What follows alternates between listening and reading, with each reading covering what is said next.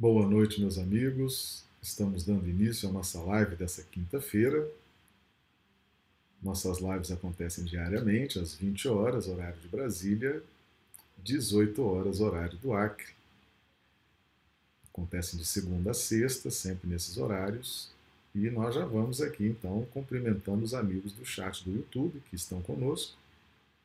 A Marli Pereira, de Patos de Minas, Josélia Barbosa de Recife, Pernambuco, a Rafaela Chagas de Rio Branco, o Ranulfo de Londrina, Paraná, a Ilse Bentes de Rio Branco, Clodomiro de Rio Branco, Sade Fernandes de Porto Velho, Rondônia.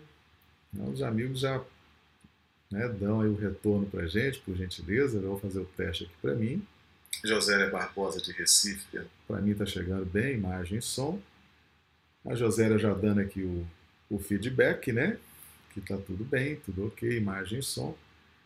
Lembrando que nossas transmissões são simultâneas para o YouTube e o Instagram. Tá bom, eu estou em Belo Horizonte, não estou em Rio Branco, no Acre. Ah, eu vim para Belo Horizonte para o tratamento de saúde da minha mãe, acompanhar mais de perto. E nós estamos aqui nas, na capital das Alterosas, né? Bem, hoje nós vamos então falar sobre o tema Jesus ensinou nas cidades dos discípulos. Estudo do Evangelho de Mateus 11, 1. Tá? Então, Jesus ensinou na cidade dos discípulos. Nós vamos cumprimentar aqui os amigos também do, do Instagram, né, que estão chegando aqui, o Aldo Bedemo, nos acompanhando de São Paulo, da Moca, né? Sejam todos bem-vindos. E nós já vamos aqui então projetar as, os fundamentos, né, os textos, os símbolos que sempre fundamentam aí os nossos estudos. Nós trouxemos hoje o símbolo das oliveiras, as oliveiras tão faladas, tão reverenciadas, foi um símbolo muito utilizado por Jesus, por Paulo também, as oliveiras são as azeitonas, né?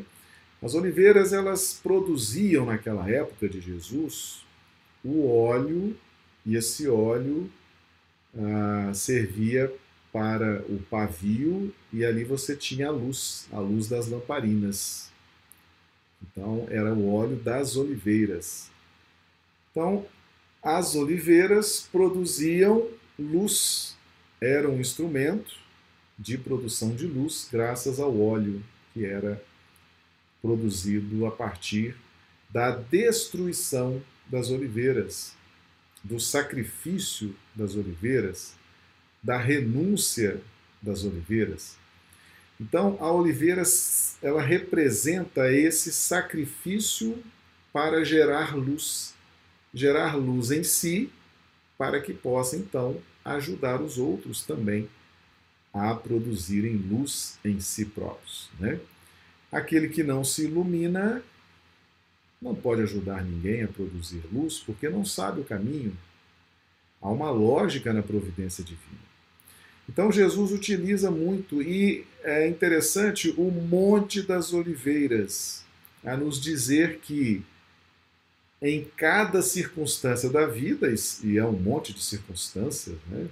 O Monte das Oliveiras simboliza o monte das circunstâncias da vida, família, trabalho, casa espírita, grupo social, os nossos relacionamentos os mais diversos. Então, o Monte das Oliveiras significa que a todo instante nós devemos estar nos empenhando em estar iluminados na relação com o próximo. Então, se vamos nos relacionar em família, vamos nos iluminar Vamos orar, vamos buscar conhecimentos, vamos buscar uma forma mais agradável, mais humana de nos relacionarmos com os familiares. Se estamos no ambiente profissional, da mesma forma. Então, a gente se ilumina, a gente produz esse sacrifício, né, essa renúncia, estuda, ora, medita, transforma em si se ilumina para que possamos ter uma relação mais agradável com as demais pessoas e possivelmente ajudá-las também a se iluminarem, certo? Então, isso deve ser uma constante na nossa vida. Nós não temos o direito de ter uma relação iluminada com determinadas pessoas e em outras sermos absolutamente negligentes, indiferentes. Né? Então, o Monte das Oliveiras significa o monte das circunstâncias nas quais precisamos estar nos iluminando para a relação com os demais. Tá bom? Então vamos ao texto de hoje, Mateus 11, 1. E aconteceu que, acabando Jesus de dar instruções aos seus doze discípulos, partiu dali a ensinar e a pregar nas cidades deles. Vamos aproveitar para ler já também as referências satélites, né? Atos 8:31. E ele disse: Como poderei entender se alguém não me ensinar? E rogou a Felipe que subisse com ele se assentaram. Mateus 14:19. E Tendo mandado que a multidão se assentasse sobre a erva, tomou de cinco pães e dois peixes, e erguendo os olhos aos céus, os abençoou. E partindo os pães, deu aos seus discípulos e, a, e os discípulos à multidão. João 6,33 Porque o pão de Deus é aquele que desce do céu e dá vida ao mundo. Meus amigos, Mateus 11:1 e aconteceu que, acabando Jesus de dar instruções aos seus doze discípulos, partiu daí a ensinar e a pregar nas cidades deles. Veja bem, e sucedeu que há uma, uma informação nesse versículo de sequência, de imortalidade. A nossa vida, ela é eterna. A partir do momento em que fomos criados princípios inteligentes, a nossa vida é eterna. Então nós estaremos sempre nessa marcha da eternidade, sempre vivenciando experiências de acordo com a nossa capacidade de evolução espiritual, de acordo com, a, com o nosso patamar em que nos encontramos no campo da evolução espiritual. Então, esse sentido de vida eterna é importantíssimo para que a gente possa refletir sobre as influências do materialismo em nossas vidas. Nós já temos trabalhado muito esse tema aqui no canal, né, que nós nos sentimos matéria desde a primitividade nós achamos que somos matéria, né? que esse corpo é tudo, que essa vida é tudo, que os bens materiais, as instituições, são tudo, que é o fim do caminho, né? que aqui é o paraíso. Então nós nos achamos matéria, nos é, reconhecemos matéria e permanecemos nisso durante milênios. E isso efetivamente nos aprisiona. Não há nenhum problema nós nos acharmos matéria durante a fase primitiva. Mas à medida que vamos crescendo em discernimento, é importante, é desejável que nós passemos a perceber a eternidade e nos interessar dos critérios que regem a vida espiritual na pauta da harmonia, para que nós possamos aqui construir o ambiente que vamos desfrutar ao longo da eternidade. Tá? Então, isso é fundamental para nós. É aqui que nós construímos, é aqui que nós plantamos para colher ao longo da eternidade. Então, sem a noção de vida eterna, e sucedeu que né? Então, sem essa noção de eternidade, nós vamos nos materializando cada vez mais, vamos nos apaixonando pela matéria cada vez mais, vamos nos debruçando sobre o consumo exacerbado, vamos idolatrando pessoas e instituições, e isso efetivamente, ah, até que na fase primitiva tem a sua razão, tem a sua importância, mas nós que já estamos buscando as verdades espirituais, já não condiz mais com aquilo que buscamos, tá certo? E aconteceu o que? Acabando Jesus de dar instruções aos seus doze discípulos. Aqui ficou muito realçado a, o valor da instrução, o valor da educação. Educação aos doze discípulos. Meus amigos, sem a instrução, sem a educação, sem o evangelho, sem as orientações que Jesus nos dá, pessoalmente ou através dos espíritos que o auxiliam, sem essas instruções, nós não vamos chegar a lugar nenhum. E não é só instruções. Jesus opera nas nossas vidas como médico, como engenheiro, como advogado, né? como filósofo.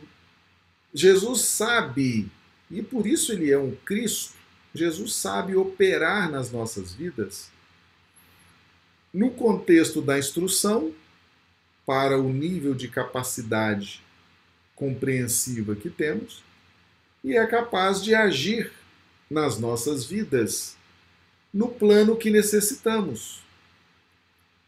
Então, é fundamental, e aqui nós ressaltamos a importância da instrução, a instrução, a revelação. Porque aqueles que estão na retaguarda evolutiva precisam muito das instruções, precisam muito das revelações, porque Jesus já tinha ensinado a Pedro: não foi a carne nem o sangue quem te revelou, mas meu Pai que está nos céus foi quem te revelou carne e sangue não revelam nada. Tá certo? As revelações vêm do alto. Se nós não tivermos do alto as revelações, não tivermos aqueles que já compreenderam o Evangelho, já entenderam de alguma forma a mensagem do Cristo. Se esses não divulgarem, se esses não compartilharem os conhecimentos que têm, os outros não vão ter acesso, ou vão demorar muito a ter acesso. Né? Então tem que haver um senso de cooperação. Por isso que Jesus instruiu seus doze discípulos. E o que, que significa os doze discípulos? O colégio apostólico. Ou seja, nós vamos entender o que é o colégio apostólico aqui em Mateus 14, 19 e tendo mandado que a multidão se assentasse sobre a erva, tomou os cinco pães e os dois peixes, e erguendo os olhos ao céu, os abençoou. E partindo os pães, agora atenção aqui, deu-os aos discípulos e os discípulos à multidão. Jesus não deu o pão direto para a multidão. Não deu o pão direto para a multidão. Jesus deu o pão para os discípulos e os discípulos deram o pão para a multidão. Porque o que, que simboliza esse pão? Aqui em João 6,33, porque o pão de Deus é aquele que desce do céu e dá vida ao mundo. Esse pão que Jesus, esses cinco pães que Jesus multiplica para alimentar a multidão, simboliza as instruções, simboliza o evangelho de Jesus simboliza hoje em dia a doutrina espírita. Simboliza hoje em dia o conhecimento. Espíritas, amai-vos, o primeiro mandamento, instruí-vos, o segundo mandamento. A instrução é um pilar fundamental no processo da educação espiritual. A instrução, as aulas, as palestras, as lives, os vídeos, os filmes, filmes espíritas sérios, bem produzidos, as obras, né, as instruções, os palestrantes, aqueles que se dedicam ao campo da instrução, da educação, da vivência dos postulados do Evangelho no seu dia a dia, essas pessoas prestam um serviço dinamizador, porque instruir ensinar com a própria vida, com o próprio exemplo, e ensinar através da filosofia, né, das palavras. Isso tudo contagia os demais. E esse processo é um processo natural, é a lei de cooperação. Perceba que Jesus não deu os pães direto para, os, para, para a multidão. Jesus deu o pão aos discípulos. Então, Mateus 11:1 e Mateus 14:19 são dois versículos que estão interligados intimamente. Quando fala em Mateus 11:1 que Jesus deu instrução aos seus doze discípulos, ele está dando o pão, está ensinando o evangelho, está trazendo a sua doutrina, está trazendo o seu evangelho para que os discípulos possam levar isso à multidão. Da mesma forma, os pães, os pães que simbolizam a doutrina do Cristo, que simbolizam a filosofia do Evangelho, foi dado aos discípulos, aqueles que já estão buscando, aqueles que já têm alguma capacidade de depreender melhor os ensinamentos do Evangelho, os ensinamentos da doutrina espírita, e esses vão levando a outros. E esses outros vão se qualificando e vão levando a outros. E esses outros vão também se qualificando e vão levando a outros. Num processo de cooperação constante. E Jesus deu esse exemplo, Jesus ensinou Antes de Jesus lançar seus discípulos ao trabalho, ele preparou os seus discípulos. Ele ensinou. Ele mostrou como fazer. Ele disse como fazer. Deu todas as dicas. Pronto. Vai o discípulo agora, preparado para esse trabalho de evangelizar. Porque é um trabalho. É um trabalho interessante importante. E é através desse trabalho, veja por exemplo em Atos 8:31. E ele disse: Como poderei entender se alguém não me ensinar? E rogou a Filipe que saísse, que subisse e com ele se assentasse. Meus amigos, se não tiver quem facilite o entendimento do Evangelho, se não tiver quem facilite o entendimento da doutrina espírita, as pessoas não vão entender mesmo, não. As pessoas não vão entender a doutrina espírita. Como tem muita gente aí que não entendeu a doutrina espírita, acho que é um espiritualismo qualquer. A doutrina espírita tem uma relação muito íntima com o evangelho. E aqueles que estão apreendendo as verdades espirituais do Evangelho à luz da doutrina espírita, naturalmente Deus vai fazer com que chegue até eles irmãos que estão ainda num processo de necessidade de compreensão. Por quê? Porque esse processo é de cooperação. Não é tão simples entender o Evangelho e a doutrina espírita. Não é. Não é tão simples. Certo? Tem muitas casas espíritas por aí Uh, já vi, conheço. As pessoas se reúnem e falam: vamos fazer o estudo do Evangelho, vamos. Aí você acha assim: poxa, alguém vai ensinar, né? Alguém se preparou, alguém leu, alguém pesquisou, alguém vai trazer alguma coisa aqui fantástica. Não, faz aquela rodinha ali, cada um lê um trecho do Evangelho, né? Cada um lê um trecho, democraticamente, né? O pessoal logo evoca essas bandeiras, né? Não, porque tem que ser democraticamente oportunidade para todos. Né? Todos vão ler, porque todos têm que ter a oportunidade de ler, tudo democrático. Aí todo mundo lê, naquela rodinha, todo mundo lê ali um parágrafo, outro, aí o dirigente, aquele que está conduzindo a reunião, em vez de ensinar, de mostrar, aí começa. Fulano, o que, que você entendeu? Aí fulano, ah, entendi nada, então entendi isso. Aí ele pergunta para o outro, você concorda com fulano? Que, que Gente, isso não é estudar a doutrina espírita, não. Não é assim que estuda a doutrina espírita, né? Não é assim, não. Você bota todo mundo para ler, depois cada um diz o que entende. Não. A casa, a casa espírita tem que ter os seus palestrantes, tem que ter a turma que gosta de ensinar, que se debruça, que pesquisa, né? que não quer aparecer, que não, não, não quer ficar famoso, que não se importa em dar aula para dois, três, né? Tem que ter, tem que formar esses palestrantes. Porque todo mundo hoje, a gente vê aí no movimento espírita, todo mundo quer começar a, ensinar, a falar, porque isso dá um glamour, né? A pessoa vai para o YouTube, vai para não sei aonde, vai para Facebook, vai dar palestra, fica famoso, fica conhecido, satisfaz a vaidade, só quer dar palestra para casa cheia, né? Não, se não tiver aí menos de 200 pessoas, eu não vou, nem vou aí dar palestra nessa casa espírita, porque sabe como é, né? E começa, começa essas coisas, né?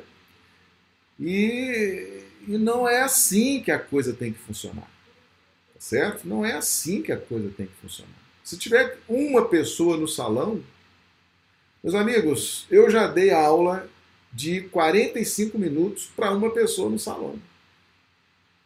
Uma pessoa. Só um encarnado, o resto tudo desencarnado. Não tem problema. Não tem problema. Ah, tem só dois no salão. Vamos dar aula para os dois. Não tem problema. O evangelho ele é esse trabalho de formiguinha. Ele é esse trabalho de corpo a corpo, de tete a tete. Né? É assim que a coisa funciona, tá certo? Não existe evangelização de massa.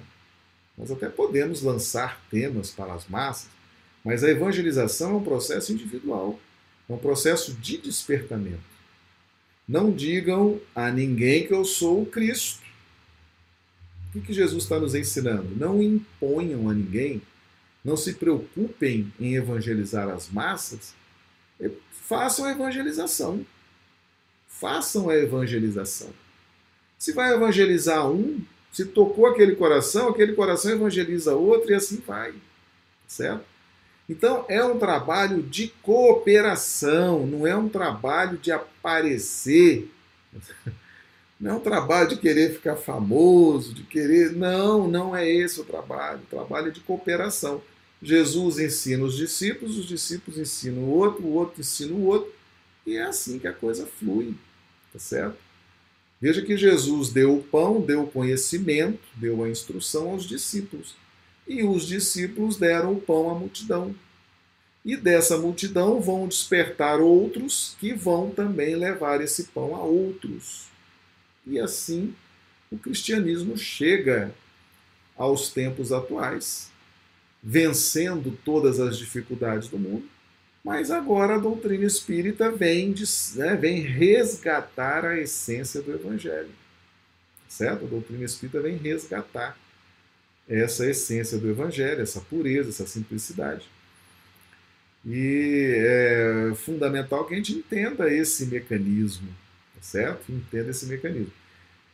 Então Jesus ensina aos doze, ou seja, há um processo uh, específico, né? há um processo, esses doze simbolizam, os doze discípulos simbolizam todas as os traços de personalidade humana. Né? Então ensinou aos doze, poxa, mas só os doze? Não, os doze representam ali todas as possibilidades, todos os traços da personalidade humana no planeta. Ou seja, o ensinamento de Jesus alcança todos os habitantes do planeta, representados pelas doze personalidades diferentes, que são os doze discípulos. Tá? Então, os doze discípulos representam todos os tipos de personalidade existentes nessa grande escola chamada planeta Terra. Então Jesus ensina aos discípulos, e os discípulos estavam mais próximos, traziam a boa vontade, traziam a vontade de melhorar, a vontade de seguir o Cristo, seguir os ensinamentos. E Jesus ensinava, porque ele precisava preparar os trabalhadores para darem continuidade ao trabalho, tá certo? Então é assim que a gente funciona, meus amigos. A gente prepara os trabalhadores da casa espírita com o melhor que a gente puder. Ensina a fazer uma, uma reunião mediúnica, ensina a dirigir uma reunião mediúnica, ensina a dialogar com os espíritos, ensina a aplicar um passe, ensina a fazer uma fluidoterapia, mostra como dar uma palestra, mostra como recebe as pessoas, mostra como faz um atendimento fraterno. Ensinar, tem que estar o tempo todo ensinando. Ah, Jesus deu instrução aos seus discípulos, é um padrão crístico. Quem estiver trabalhando com Jesus e tiver compromisso com essa área, tem que estar ensinando constantemente, preparando ali as pessoas. Você nunca sabe quando você vai desencarnar. Você nunca sabe quando você vai precisar se ausentar. Eu precisei me ausentar agora do Acre, motivo de saúde aqui da minha mãe. É, a casa espírita está fechada, está fechada por causa da pandemia, mas imagina se estivesse aberto. Né? Então o Marcelo viajou, vai fechar a casa espírita? Claro que não. Lá no Acre nós temos trabalhado, qualquer trabalhador lá, qualquer, é capaz de tocar a casa espírita sabem como fazer uma, uma aula, sabem dirigir reunião mediúnica, sabem conversar com os espíritos, os médiums muito formados na linha de Jesus e Kardec, aquela disciplina, né? Aquela, aquela renúncia, aquela entrega, aquele foco. As pessoas sabem aplicar o passe, sabem fazer uma fluidoterapia. Amanhã, se o Marcelo desencarnar ou precisar mudar de Rio Branco para qualquer lugar, a casa segue. As pessoas sabem fazer, sabem trabalhar. Né? E é assim que os trabalhadores do Cristo devem agir. Não fica segurando o seu conhecimento, não. Tá certo? Porque Jesus não segurou nada. Jesus distribuiu tudo para todo mundo.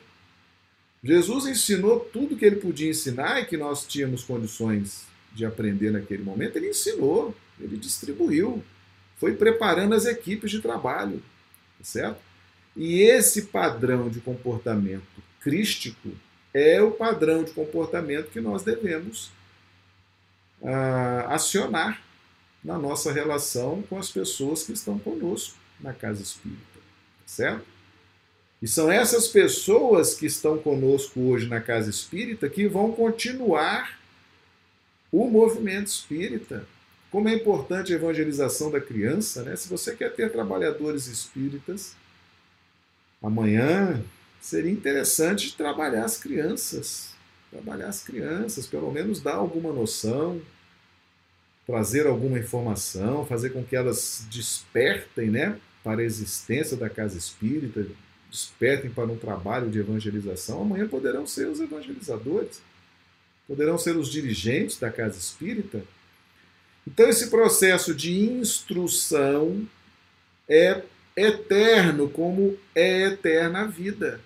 Esse é um padrão crístico.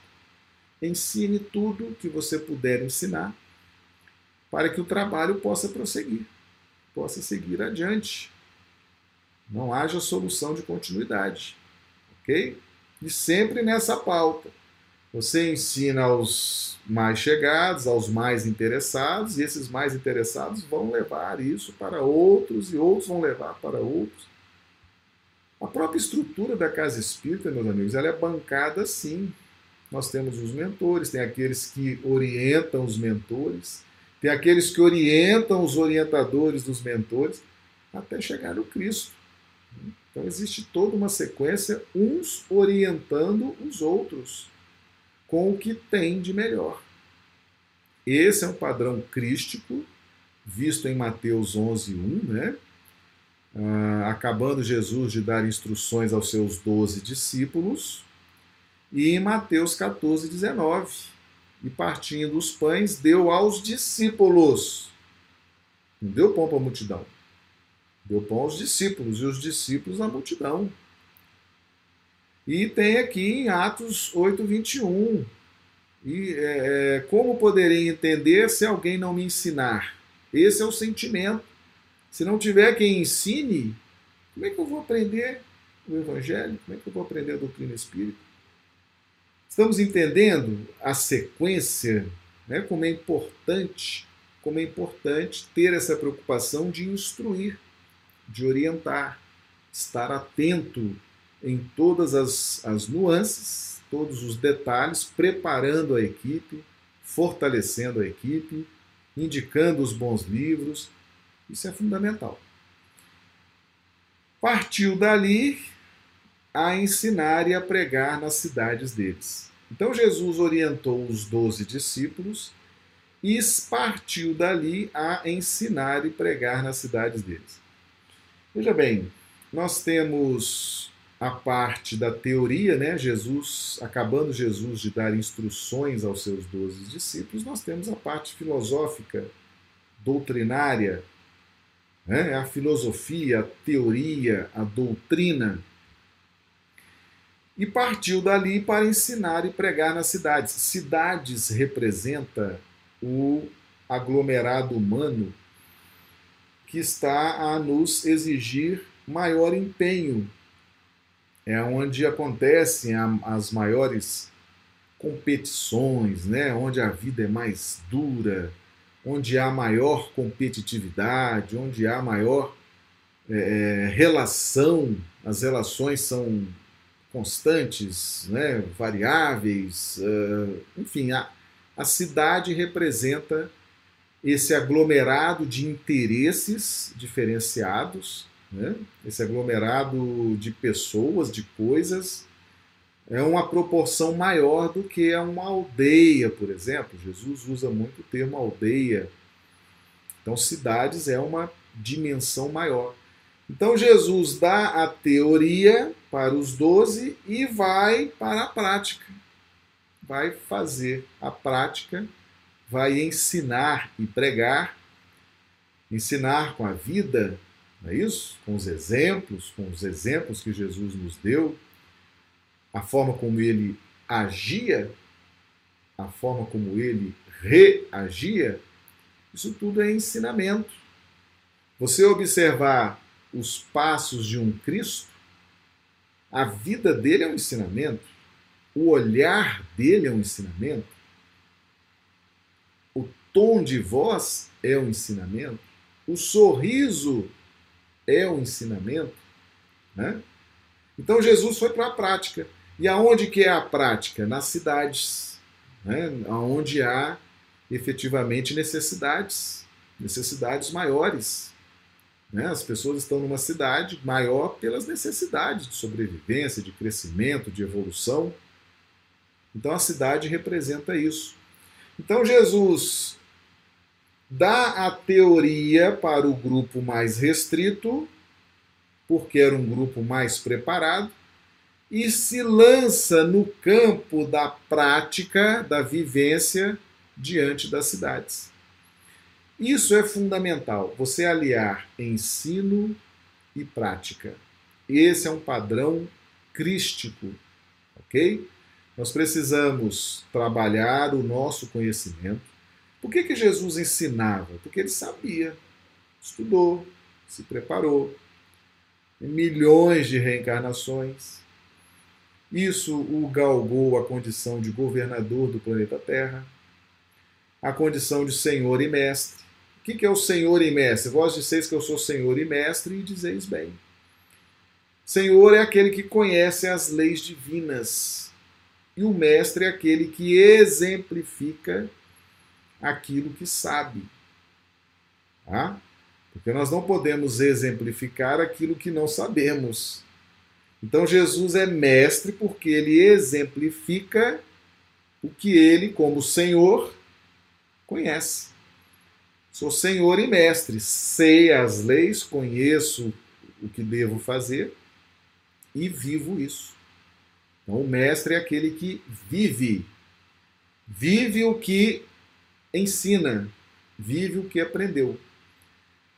Então Jesus tem essa capacidade.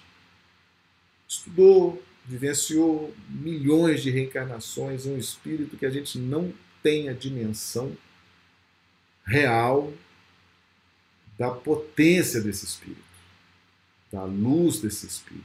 Né? Então ele efetivamente é o revelador de Deus, é um espírito puro, é um espírito, é um Cristo e eh, ele é Senhor e Mestre. Certo? E os padrões que ele utiliza estão relacionados com o despertamento do Filho do Homem aqui neste planeta. Tá? Tem alguns comportamentos de Jesus que são padrões crísticos na esfera dos Cristos, ok? Esses padrões são padrões que nós vamos atingir muito lá na frente. Mas determinados padrões que ele utiliza na sua vida são padrões do Filho do Homem. São padrões que nós devemos buscar atingir aqui e agora. Esse padrão, por exemplo, de dar instrução aos doze discípulos é um padrão do Filho do Homem. Ensinar. Não ficar guardando os ensinamentos. Às vezes as pessoas sabem e guarda para ela, não quer dividir com ninguém. Né? Não quer dividir com ninguém. Aquele ensinamento é especial, guarda para ela, sabe-se lá para quê, né? Um egoísmo. Tem gente que é assim, sabe das coisas e é egoísta, não ensina nada né? não ensina nada para ninguém. E se vai ensinar, quer dinheiro, quer fama, quer reverência, é complicado, é complicado. Então, esse padrão crístico das instruções é um padrão gratuito. Dai de graça o que recebeste de graça. Aos doze, tá certo? aos doze, aos doze, atenção, aos doze. Dar instruções aos doze é diferente de ensinar e pregar na cidade deles. Tá? Então nós temos aqui a instrução, que é algo mais específico para aquele grupo mais focado, né? E ensinar e pregar é um contexto de vivenciar para sensibilizar as pessoas. As pessoas se sensibilizam muito com a prática da caridade. As pessoas se sensibilizam muito com a honestidade do outro, né? com a atenção do outro. Se sensibilizam muito com a educação do outro.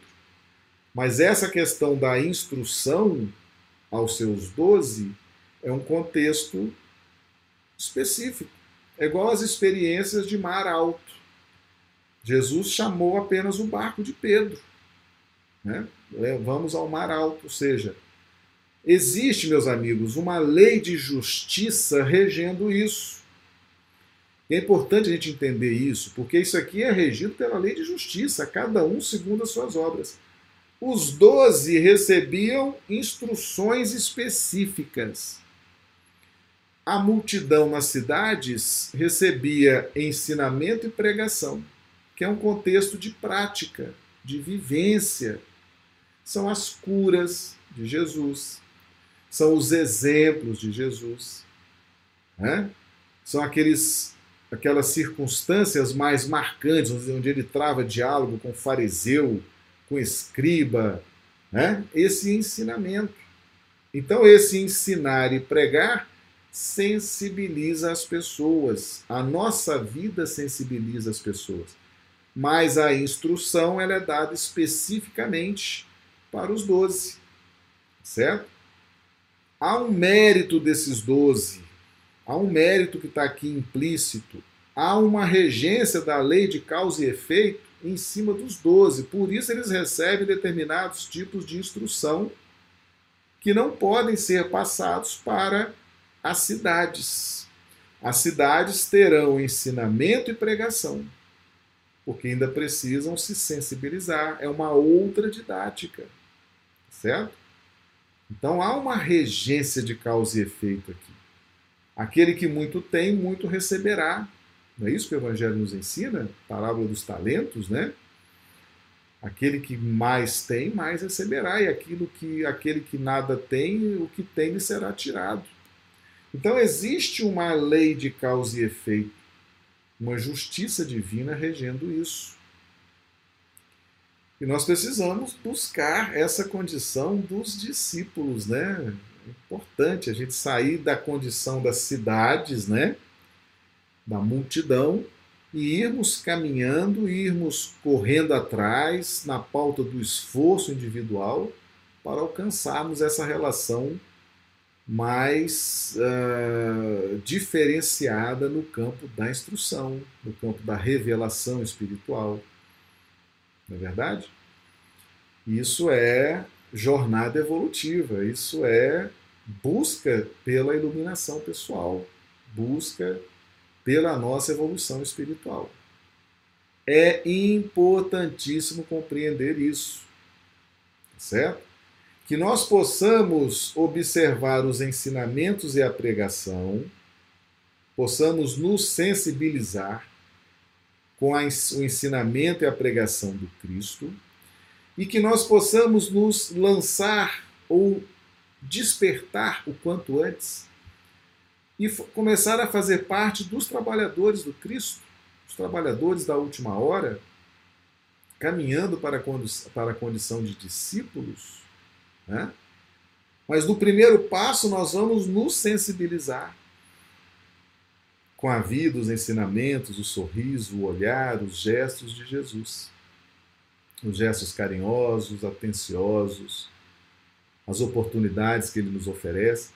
É as cidades, nas cidades é isso, é onde as coisas acontecem numa proporção muito maior, né?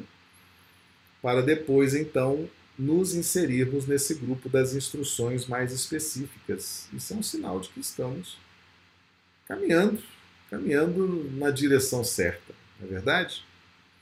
Então Jesus ensina na cidade dos, dos discípulos, é o tema do nosso, do nosso encontro de hoje, da nossa live. Por que, meus amigos, nós temos que estar atentos aos exemplos que Jesus nos deu. Ele é nosso modelo e guia. Tá? Modelo e guia. Nós estamos muito, muito nessa relação das cidades. Nós ainda somos muito cidadãos, né? Nós precisamos nos sensibilizar ainda muito. E é importante estar observando esses padrões crísticos para que a gente possa imitar. Jesus não, foi, não fica triste se você imitá-lo, não. Aliás, ele quer que você o imite, né? Tudo que eu fiz, ensinei para vocês, para que vocês façam também, está no Evangelho. Ele é o modelo e guia da humanidade, está no livro dos Espíritos. Devemos imitar, sim, primeiro compreender os padrões crísticos, né? Que serão os nossos padrões futuramente. Hoje não são. Nossos padrões hoje têm uma pauta diferente, muitas vezes o egoísmo, muitas vezes a vaidade, o orgulho, é, é uma pauta que vai se transformar nesses padrões crísticos que nós estamos observando registrados no Evangelho. Tá certo? Então a gente já pode imitar isso, já pode tentar vivenciar isso, sentir isso, viver isso, imitando o Cristo. Como é que Jesus resolve tal situação? Como será que Jesus agiria diante de tal situação? Jesus iria perdoar, Jesus iria tolerar, Jesus iria fazer o quê? A gente busca. Nós estamos nessas cidades. Jesus está nos mostrando o que fazer, né? E na medida que vamos buscando esse alimento espiritual, além de ver o exemplo do Cristo, nós vamos também tendo as experiências de mar alto, inclusive no campo das instruções. Instruções mais profundas, mais condizentes com a nossa busca espiritual. Ok? Muito bem, meus amigos, essa é a nossa live de hoje. Lembrando que nossas lives acontecem de segunda a sexta, às 20 horas, horário de Brasília, e 18 horas, horário do Acre. E amanhã é sexta-feira, amanhã é dia de pinga-fogo, ah, Pinga Fogo é a nossa dinâmica de perguntas e respostas, certo? O pessoal tem gostado muito, né? A gente tirou a sexta-feira para fazer essa dinâmica. O pessoal tem gostado muito, então amanhã pinga fogo. Então o pessoal já prepare aí as perguntas, né? Se tem alguma pergunta, alguma dúvida para lançar, aproveite amanhã. Nós vamos estar trabalhando exclusivamente perguntas e respostas. E, e pretendemos estabelecer essa dinâmica todas as sextas-feiras, tá bom? É isso aí. Que Jesus nos abençoe. Agradeço o carinho dos amigos do YouTube, do Instagram que estão nos acompanhando. Rogamos a Jesus uma noite de quinta-feira maravilhosa, uma noite de sono reparador das nossas energias. E amanhã estaremos de volta aqui, estudando o Evangelho, respondendo dentro das nossas possibilidades, respondendo as perguntas de todos. Bom? Um grande abraço e até amanhã, se Deus quiser.